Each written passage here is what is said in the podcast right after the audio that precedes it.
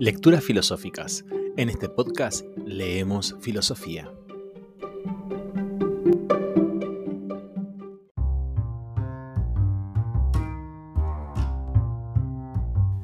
Sean todos bienvenidos a este nuevo episodio en el cual vamos a estar compartiendo una parte, una sección de la crítica de la razón pura, que es el prólogo a la segunda edición. Pero antes vamos a comentar un poquito. La crítica de la razón pura es la obra principal del filósofo prusiano Immanuel Kant. Tuvo su primera edición en el año 1781. El propio Kant llegó a corregirla publicando en 1787 una segunda edición, de la cual estaremos leyendo su prólogo.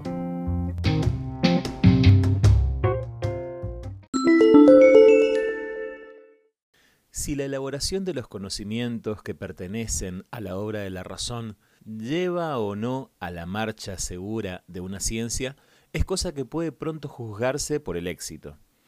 Cuando tras de numerosos preparativos y arreglos la razón tropieza en el momento mismo de llegar a su fin, o cuando, para alcanzar éste, tiene que volver atrás una y otra vez y emprender un nuevo camino, asimismo, cuando no es posible poner de acuerdo a los diferentes colaboradores sobre la manera cómo se ha de perseguir el propósito común, entonces puede tenerse siempre la convicción de que un estudio semejante está muy lejos de haber emprendido la marcha segura de una ciencia y de que por el contrario es más bien un mero tanteo. Y es ya un mérito de la razón el descubrir en lo posible ese camino, aunque haya que renunciar por vano a mucho de lo que estaba contenido en el fin que se había tomado antes sin reflexión que la lógica ha llevado ya esa marcha segura desde los tiempos más remotos puede colegirse por el hecho de que desde Aristóteles no ha tenido que dar un paso atrás, a no ser que se cuenten como correcciones la supresión de algunas sutilezas inútiles o la determinación más clara de lo expuesto, cosa empero que pertenece más a la elegancia que a la certeza de la ciencia. Notable es también en ella el que tampoco hasta ahora hoy ha podido dar un paso adelante. Así pues, según toda apariencia, hállase conclusa y perfecta. Pues si algunos modernos han pensado ampliarla introduciendo capítulos ya psicológicos sobre las distintas facultades de conocimiento, la imaginación, el ingenio, ya metafísicos sobre el origen del conocimiento o la especie diversa de certeza según la diversidad de los objetos, el idealismo, escepticismo, etc., ya antropológicos sobre los prejuicios, sus causas y sus remedios, ello proviene de que desconoce la naturaleza peculiar de esa ciencia. No es aumentar, sino desconcertar las ciencias, el confundir los límites de unas y otras. El límite de la lógica, empero, queda determinado con entera exactitud cuando se dice que es una ciencia que no expone al detalle y demuestra estrictamente más que las reglas formales de todo pensar, sea este a priori o empírico, tenga el origen o el objeto que quiera, encuentre en nuestro ánimo obstáculos contingentes o naturales. Si la lógica ha tenido tan buen éxito, debe esta ventaja solo a su carácter limitado, que la autoriza y hasta la obliga a hacer abstracción de todos los objetos del conocimiento y su diferencia. En ella, por tanto, el entendimiento no tiene que habérselas más que consigo mismo y su forma mucho más difícil tenía que ser, naturalmente, para la razón, el emprender el camino seguro de la ciencia, habiendo de ocuparse no sólo de sí misma, sino de objetos. Por eso la lógica como propedéutica constituye sólo, por decirlo así, el vestíbulo de las ciencias, y cuando se habla de conocimiento se supone ciertamente una lógica para el juicio de los mismos, pero su adquisición ha de buscarse en las propias y objetivamente llamadas ciencias. Ahora bien,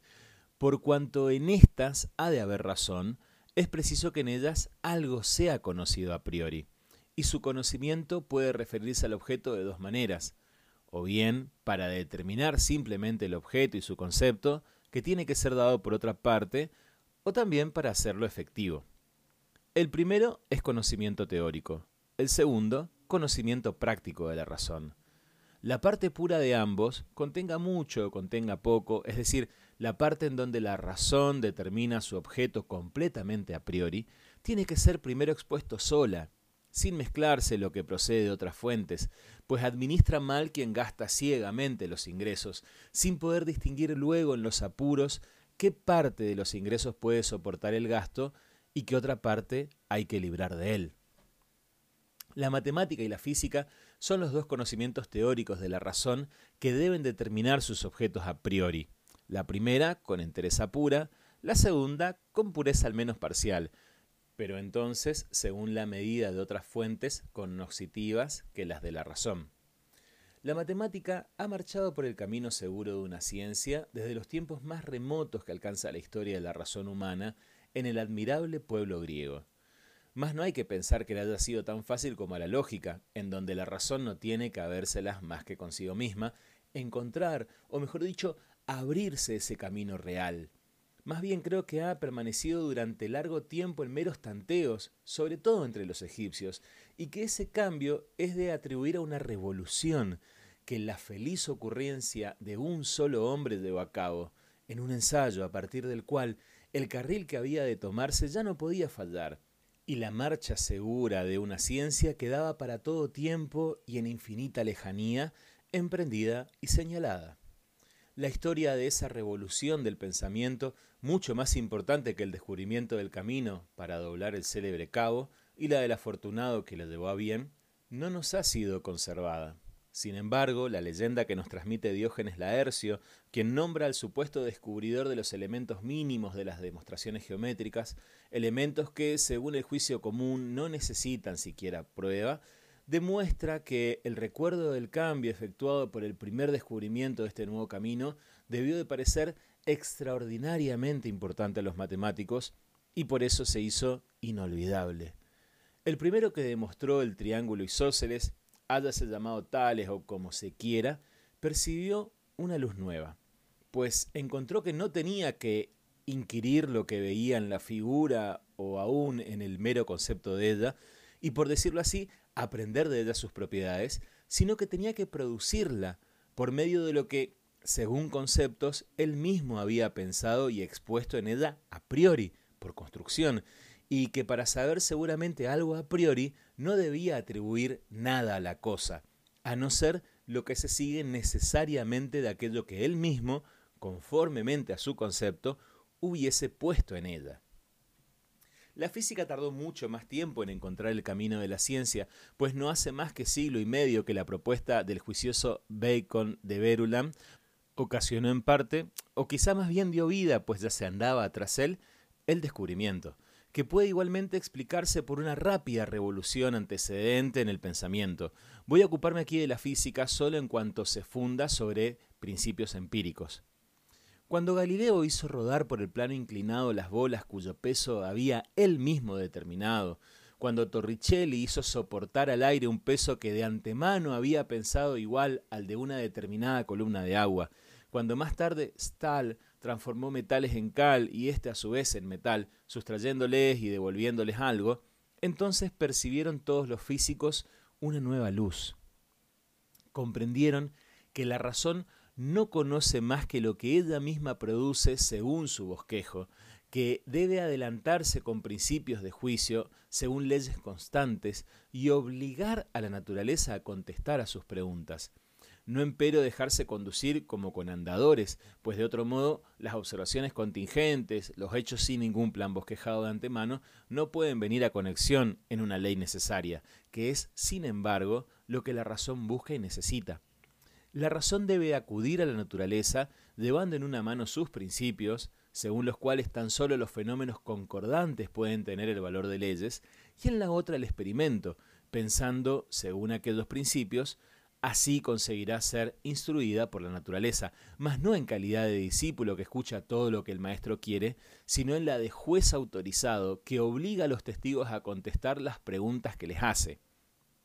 Y así, la misma física debe tan provechosa revolución de su pensamiento a la ocurrencia de buscar, no imaginar, en la naturaleza, conforme a lo que la razón misma ha puesto en ella, lo que ha de aprender de ella, y de lo cual por sí misma no sabría nada.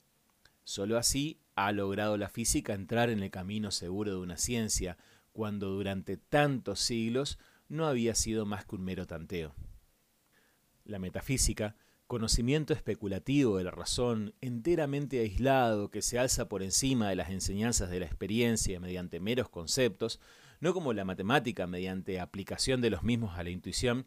y en donde por tanto la razón debe ser su propio discípulo, no ha tenido hasta ahora la fortuna de emprender la marcha segura de una ciencia, a pesar de ser más vieja que todas las demás y a pesar de que subsistiría aunque todas las demás tuvieran que desaparecer, enteramente sumidas en el abismo de una barbarie destructora, pues en ella tropieza la razón continuamente, incluso cuando quiere conocer a priori, según pretende, aquellas leyes que la experiencia más ordinaria confirma.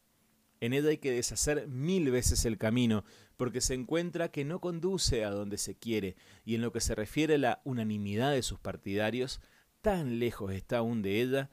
que más bien parece un terreno que parece propiamente destinado a que ellos ejerciten sus fuerzas en un torneo, en donde ningún campeón ha podido nunca hacer la más mínima conquista y fundar sobre su victoria una duradera posesión. No hay pues duda alguna de que su método hasta aquí ha sido un mero tanteo, y lo que es peor, un tanteo entre meros conceptos. Ahora bien, ¿a qué obedece que no se haya podido aún encontrar aquí un camino seguro de la ciencia? ¿Es acaso imposible? Mas, ¿por qué la naturaleza ha introducido en nuestra razón la incansable tendencia a buscarlo como uno de sus más importantes asuntos? Y aún más, ¿Cuán poco motivo tenemos para confiar en nuestra razón si en una de las partes más importantes de nuestro anhelo de saber no solo nos abandona, sino que nos entretiene con ilusiones para acabar engañándonos? O bien, si solo es que hasta ahora se ha fallado la buena vía,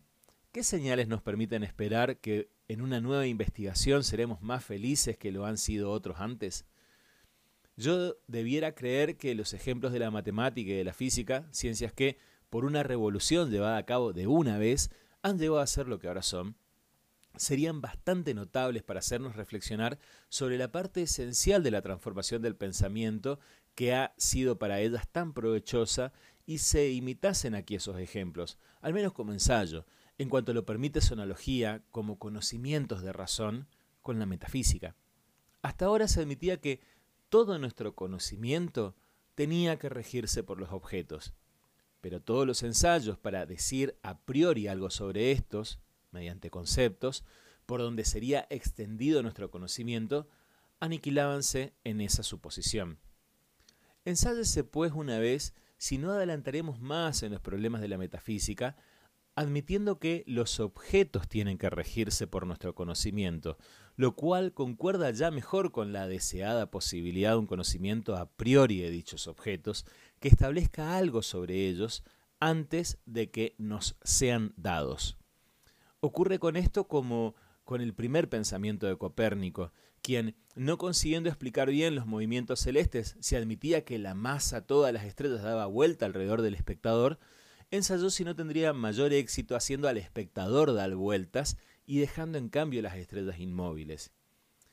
En la metafísica se puede hacer un ensayo semejante por lo que se refiere a la intuición de los objetos. Si la intuición tuviera que regirse por la constitución de los objetos, no comprendo cómo se pueda a priori saber algo de ella. ¿Rígense empero el objeto, como el objeto de los sentidos, por la constitución de nuestra facultad de intuición? entonces puedo muy bien representarme esa posibilidad, pero como no puedo permanecer atenido a esas intuiciones, si han de llegar a ser conocimientos, sino que tengo que referirlas como representaciones a algo como objeto y determinar éste mediante aquellas, puedo por tanto o bien admitir que los conceptos mediante los cuales llevo a cabo esta determinación se rigen también por el objeto, y entonces caigo de nuevo en la misma perplejidad sobre el modo como pueda saber a priori algo de él, o bien admitir que los objetos, o lo que es lo mismo la experiencia, en donde tan solo son ellos como objetos dados, conocidos, se rige por conceptos, y entonces veo enseguida una explicación fácil, porque la experiencia misma es un modo de conocimiento que exige entendimiento, cuya regla debo suponer en mí, aún antes de que me sean dados objetos, por lo tanto a priori, regla que se expresa en conceptos a priori, por lo que tienen pues que regirse necesariamente todos los objetos de la experiencia y con los que tienen que concordar. En lo que concierne los objetos, en cuanto son pensados solo por la razón y necesariamente, pero sin poder, al menos tales como la razón los piensa, ser dados en la experiencia, proporcionarán, según esto, los ensayos de pensarlos, pues desde luego han de poderse pensar, una magnífica comprobación de lo que admitimos como un método transformado del pensamiento, a saber, que no conocemos a priori de las cosas más que lo que nosotros mismos ponemos en ella. Este ensayo tiene un éxito conforme al deseo y promete a la metafísica en su primera parte, es decir, en la que se ocupa de conceptos a priori, cuyos objetos correspondientes pueden ser dados en la experiencia en conformidad con ellos, la marcha segura de una ciencia. Pues, según este cambio del modo de pensar, puede explicarse muy bien la posibilidad de un conocimiento a priori, y más aún proveer de pruebas satisfactorias las leyes que están a priori a la base de la naturaleza, como conjunto de los objetos de la experiencia. Ambas cosas eran imposibles según el modo de proceder hasta ahora seguido, pero de esta deducción de nuestra facultad de conocer a priori, en la primera parte de la metafísica, despréndese un resultado extraño y al parecer muy desventajoso para el fin total de la misma, que ocupa la segunda parte, y es a saber, que con esa facultad no podemos salir jamás de los límites de una experiencia posible, cosa empero que es precisamente el fin más importante de esa ciencia. Pero en esto justamente consiste el experimento para comprobar la verdad del resultado de aquella primera apreciación de nuestro conocimiento a priori, a saber, que éste se aplica solo a los fenómenos y en cambio considera la cosa en sí misma, si bien efectivamente real por sí, como desconocida para nosotros pues lo que nos impulsa a ir necesariamente más allá de los límites de la experiencia y de todos los fenómenos es lo incondicionado, que necesariamente y con pleno derecho pide la razón en las cosas en sí mismas para todo condicionado, exigiendo así la serie completa de las condiciones. Ahora bien, encuéntrase aquí si admitimos que nuestro conocimiento de experiencia se rige por los objetos como cosas en sí mismas, lo incondicionado no puede ser pensado sin contradicción y que en cambio desaparece la contradicción si admitimos que nuestra representación de las cosas, como ellas nos son dadas, no se rige por ellas como cosas en sí mismas, sino más bien estos efectos como fenómenos se rigen por nuestro modo de representación? Encuéntrase, por consiguiente, que lo incondicionado ha de hallarse no en las cosas en cuanto las conocemos, nos son dadas, pero sí en ellas en cuanto no las conocemos, o sea, como cosas en sí mismas, pues entonces se muestra que lo que al comienzo admitíamos solo por vía de ensayo está fundado. Ahora bien, después de haber negado a la razón especulativa todo progreso en ese campo de lo suprasensible, quédanos por ensayar si ella no encuentra en su conocimiento práctico, dado para determinar aquel concepto trascendente de razón, aquel concepto de lo incondicionado, y de esa manera, conformándose el deseo de la metafísica, llegar más allá de los límites de toda experiencia posible con nuestro conocimiento a priori, aunque solo en un sentido práctico. Con su proceder, la razón especulativa nos ha proporcionado por lo menos sitio para semejante ampliación, aunque haya tenido que dejarlo vacío, autorizándonos, por tanto, más aún, exigiéndonos ella misma que lo llenemos, si podemos, con sus datos prácticos. En ese ensayo de variar el proceder que ha seguido hasta ahora la metafísica, emprendiendo con ella una completa revolución, según los ejemplos de los geómatras y físicos, consiste el asunto de esta crítica de la razón pura especulativa. Es un tratado del método, no un sistema de la ciencia misma, pero sin embargo bosqueja el contorno de toda la ciencia, tanto en lo que se refiere a sus límites como también a su completa articulación interior pues la razón pura especulativa tiene en sí esto de peculiar, que puede y debe medir su propia facultad, según la diferencia del modo como elige los objetos para el pensar, que puede y debe enumerar completamente los diversos modos de proponerse problemas y así trazar el croquis entero de un sistema de metafísica porque en lo que a lo primero atañe, nada puede ser atribuido a los objetos en el conocimiento a priori, sino lo que el sujeto pensante toma de sí mismo, y en lo que toca a lo segundo, es la razón pura especulativa con respecto a los principios del conocimiento, una unidad totalmente separada, subsistente por sí, en la cual cada uno de los miembros está como en un cuerpo organizado para todos los demás y todos para uno, y ningún principio puede ser tomado con seguridad en una relación sin haberlo al mismo tiempo investigado en la relación general con todo el uso puro de la razón. Por eso tiene la metafísica una rara fortuna, la de la que no participa ninguna otra ciencia de razón que trate de objetos, pues la lógica ocúpase solo de la forma del pensamiento en general, y es que si por medio de esta crítica queda encarrilada en la marcha segura de una ciencia, puede comprender enteramente el campo de los conocimientos a ella pertenecientes y terminar por tanto su obra, dejándola para el uso de la posteridad como una construcción completa, porque no trata más que de principios y de las limitaciones de su uso, que son determinadas por aquellos mismos. A esta integridad está pues obligada como ciencia fundamental y de ella debe poder decirse nil actum reputan siquid supereset agendum. Pero se preguntará, ¿cuál es este tesoro que pensamos dejar a la posteridad con semejante metafísica depurada por la crítica y por ella también reducida a un estado inmutable? En una ligera vista general de esta obra se creerá percibir que su utilidad no es más que negativa, la de no atrevernos nunca, con la razón especulativa, a salir de los límites de la experiencia, y en realidad tal es su primera utilidad. Esta, empero, se torna pronto en positiva, por cuanto se advierte que esos principios, con los que la razón especulativa se atreve a salir de sus límites, tiene por indeclinable consecuencia en realidad no una ampliación, sino, considerándonos más de cerca, una reducción de nuestro uso de la razón, ya que ellos realmente amenazan ampliar descomedidamente los límites de la sensibilidad a que pertenecen propiamente y suprimir así del todo el uso puro, práctico de la razón. Por eso, una crítica que limita la sensibilidad, si bien en este sentido es negativa, sin embargo, en realidad, como elimina de ese modo al mismo tiempo un obstáculo que limita y hasta amenaza a aniquilar el uso práctico, resulta de una utilidad positiva y muy importante, tan pronto como se adquiere la convicción de que hay un uso práctico absolutamente necesario de la razón pura, el moral, en el cual ésta se amplía inevitablemente más allá de los límites de la sensibilidad.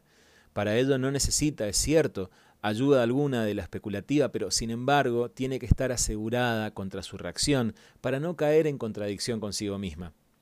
Disputar a este servicio de la crítica su utilidad positiva sería tanto como decir que la policía no tiene utilidad positiva alguna, pues que su ocupación principal no es más que poner un freno a las violencias que los ciudadanos pueden tener unos de otros, para que cada uno vague a sus asuntos en paz y seguridad que espacio y tiempo son solo formas de la intuición sensible y por tanto solo condiciones de la existencia de las cosas como fenómenos, que nosotros además no tenemos conceptos del entendimiento y por tanto tampoco elementos para el conocimiento de las cosas, sino en cuanto a esos conceptos puede serles dada una intuición correspondiente, que consiguientemente nosotros no podemos tener conocimiento de un objeto como cosa en sí misma, sino solo en cuanto la cosa es objeto de la intuición sensible, es decir, como fenómeno, todo esto queda demostrado en la parte analítica de la crítica, de donde se sigue, desde luego, la limitación de todo posible conocimiento especulativo de la razón a los meros objetos de la experiencia. Sin embargo, y esto debe notarse bien, queda siempre la reserva de que esos mismos objetos, como cosas en sí, aunque no podemos conocerlos, podamos al menos pensarlo. Pues si no, seguiríase la proposición absurda de que habría fenómenos sin algo al que aparece,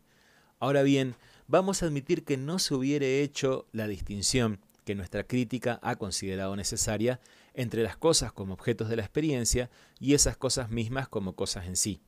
Entonces, el principio de la causalidad y por tanto el mecanismo de la naturaleza en la determinación de la misma tendría que valer para todas las cosas en general como causas eficientes. Por lo tanto, de uno y el mismo ser, ejemplo del alma humana, no podría yo decir que su voluntad es libre y que al mismo tiempo, sin embargo, está sometida a la necesidad natural, es decir, que no es libre sin caer en una contradicción manifiesta, porque habría tomado al alma en ambas proposiciones en una y la misma significación, a saber, como cosa en general, como cosa en sí misma, y sin previa crítica no podría tampoco hacer de otro modo. Pero si la crítica no ha errado, enseñando a tomar el objeto en dos significaciones, a saber, como fenómeno y como cosa en sí misma, si la deducción de sus conceptos del entendimiento es exacta y por tanto el principio de la causalidad se refiere solo a las cosas tomadas en el primer sentido, es decir, a objetos de la experiencia, sin que estas cosas en su segunda significación le sean sometidas,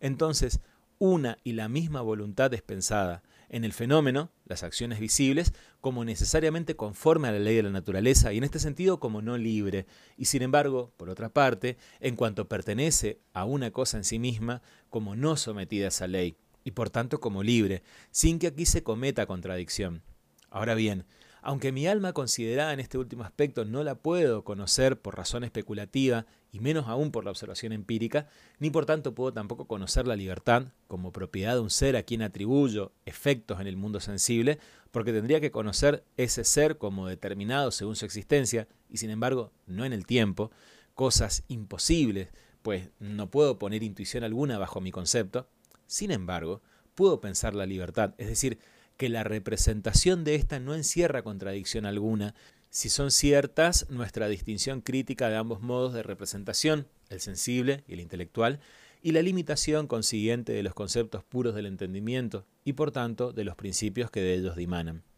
Ahora bien, supongamos que la moral presupone necesariamente la libertad, en el sentido más estricto, como propiedad de nuestra voluntad, porque alega a priori principios que residen originariamente en nuestra razón, como datos de ésta, y que serían absolutamente imposibles sin la suposición de la libertad. Supongamos que la razón especulativa haya demostrado, sin embargo, que la libertad no se puede pensar en modo alguno, entonces necesariamente aquella presuposición, es decir, la moral, debería ceder ante ésta, cuyo contrario encierra una contradicción manifiesta, y por consiguiente, la libertad, y con ella la moralidad, pues su contrario no encierra contradicción alguna, a no ser que se haya presupuesto la libertad, deberían dejar el sitio al mecanismo natural. Mas para la moral no necesito más sino que la libertad no se contradiga a sí misma y que por tanto al menos sea pensable, sin necesidad de penetrarla más, y que no ponga pues obstáculo alguno en el mecanismo natural de una y la misma acción, tomada en otra relación, Resulta pues que la teoría de la moralidad mantiene su puesto y la teoría de la naturaleza el suyo, cosa que no hubiera podido ocurrir si la crítica no nos hubiera previamente enseñado nuestra inevitable ignorancia respecto de las cosas en sí misma y no hubiera limitado a meros fenómenos lo que podemos conocer teóricamente. Esta misma explicación de la utilidad positiva de los principios críticos de la razón pura puede hacerse respecto al concepto de Dios y de la naturaleza simple de nuestra alma. La omito, sin embargo, en consideración a la brevedad.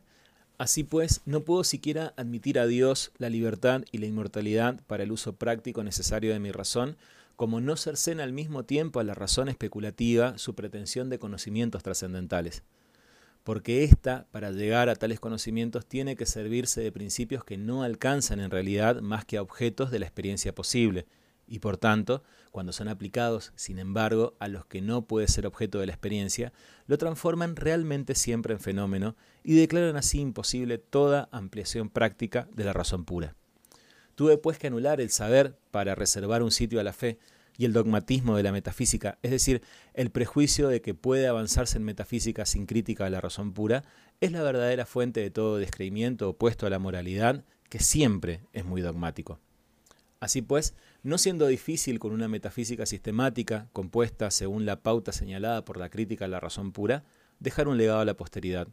No es este un presente poco estimable. Basta comparar lo que es la cultura de la razón mediante la marcha segura de una ciencia, con el tanteo sin fundamento y el vagabundeo superficial de la misma sin crítica, o advertir también cuánto mejor empleará aquí su tiempo una juventud deseosa de saber que el dogmatismo corriente, que inspira tantos tempranos y poderosos alientos, ya para sutilizar cómodamente sobre cosas de que no entiende nada y en las que no puede, como no puede nadie en el mundo conocer nada, ya para acabar inventando nuevos pensamientos y opiniones sin cuidarse de aprender ciencias sólidas. Pero sobre todo se reconocerá el valor de la crítica si se tiene en cuenta la inapreciable ventaja de poner un término para todo el porvenir a los ataques contra la moralidad y la religión de un modo socrático, es decir, por medio de la prueba clara de la ignorancia de los adversarios, pues alguna metafísica ha habido siempre en el mundo y habrá de haber en adelante, pero con ella también surgirá una dialéctica de la razón pura, pues es natural a esta. Es pues el primer y más importante asunto de la filosofía, quitarle todo influjo perjudicial de una vez para siempre, cegando la fuente de los errores. Tras esta variación importante en el campo de las ciencias y la pérdida que de sus posesiones hasta aquí imaginadas tiene que soportar la razón especulativa, todo lo que toca al interés universal humano y a la utilidad que el mundo ha sacado hasta hoy de las enseñanzas de la razón pura, sigue en el mismo provechoso estado en que estuvo siempre. La pérdida alcanza solo al monopolio de las escuelas, pero de ningún modo al interés de los hombres. Yo pregunto al dogmático más inflexible si la prueba de la duración de nuestra alma después de la muerte por la simplicidad de la sustancia, si la de la libertad de la voluntad contra el mecanismo universal por las sutiles, bien que impotentes distinciones entre necesidad práctica subjetiva y objetiva, si la de la existencia de Dios por el concepto de un ente realísimo, de la contingencia de lo mudable y de la necesidad de un primer motor, han llegado jamás al público después de salir de las escuelas y han tenido la menor influencia en la convicción de las gentes. Y si esto no ha ocurrido, ni puede tampoco esperarse nunca, por lo inadecuado que es el entendimiento ordinario del hombre para tan sutil especulación, Sí, en cambio, en lo que se refiere al alma, la disposición que todo hombre nota en su naturaleza de no poder nunca satisfacerse con lo temporal como insuficiente para las disposiciones de todo su destino, ha tenido por sí sola que dar nacimiento a la esperanza de una vida futura. Si en lo que se refiere a la libertad, la mera presentación clara de los deberes en oposición a las pretensiones de todas las inclinaciones ha tenido por sí sola que producir la conciencia de la libertad, si finalmente en lo que a Dios se refiere, la magnífica ordenación, la belleza y providencia que brillan por toda la naturaleza, ha tenido por sí sola que producir la fe en un sabio y grande creador del mundo, convicción que se extiende en el público en cuanto descansa en fundamentos racionales, entonces estas posesiones no solo siguen sin ser estorbadas, sino que más bien ganan autoridad, porque las escuelas aprenden desde ahora a no preciarse de tener en el punto que toca el interés universal humano, un conocimiento más elevado y amplio que el que la gran masa, para nosotros dignísima de respeto, puede alcanzar tan fácilmente, y a limitarse por tanto a cultivar tan solo esas pruebas universalmente comprensibles y suficientes en el punto de consideración moral. La variación se refiere pues solamente a las arrogantes pretensiones de las escuelas que desean en esto, como hacen con razón en otras muchas cosas, se las tenga por únicas conocedoras y guardadoras de semejantes verdades, de las cuales sólo comunican al público el uso y guardan para sí la clave. Sin embargo, se ha tenido en cuenta aquí una equitativa pretensión del filósofo especulativo. Este sigue siendo el exclusivo depositario de una ciencia útil al público que le ignora, a saber, la crítica de la razón, que no puede nunca hacerse popular, pero tampoco necesita hacerlo, porque así como el pueblo no puede dar entrada en su cabeza como verdades útiles a los bien tejidos argumentos, de igual modo nunca llegan a su sentido las objeciones contra ellos, no menos sutiles. En cambio, como la escuela y asimismo todo hombre que se eleve a la especulación cae inevitablemente en argumentos y réplicas, está aquella crítica obligada a prevenir de una vez para siempre, por medio de una investigación fundamentada de los derechos de la razón especulativa, el escándalo que tarde o temprano ha de sentir el pueblo por las discusiones en que los metafísicos y como tales también al fin los sacerdotes, sin crítica, se complican irremediablemente y que falsean después sus mismas doctrinas. Solo por medio de esta crítica pueden cortarse de raíz el materialismo, el fatalismo, el ateísmo, el descrimiento de los libres pensadores, el miticismo y la superstición, que pueden ser universalmente dañinos. Finalmente también el idealismo y el escepticismo, que son peligros más para las escuelas y que no pueden fácilmente llegar al público. Si los gobiernos encuentran oportuno el ocuparse de los negocios de los sabios, lo más conforme a su solícita presidencia sería, para las ciencias como para los hombres, favorecer la libertad de una crítica semejante, única que puede dar a las construcciones de la razón un suelo firme, que sostener el ridículo despotismo de las escuelas que levantan una gran gritería sobre los peligros públicos, cuando se rasgan sus telarañas, que el público sin embargo jamás ha conocido y cuya pérdida, por lo tanto, no puede nunca sentir. La crítica no se opone al proceder dogmático de la razón en su conocimiento puro como ciencia,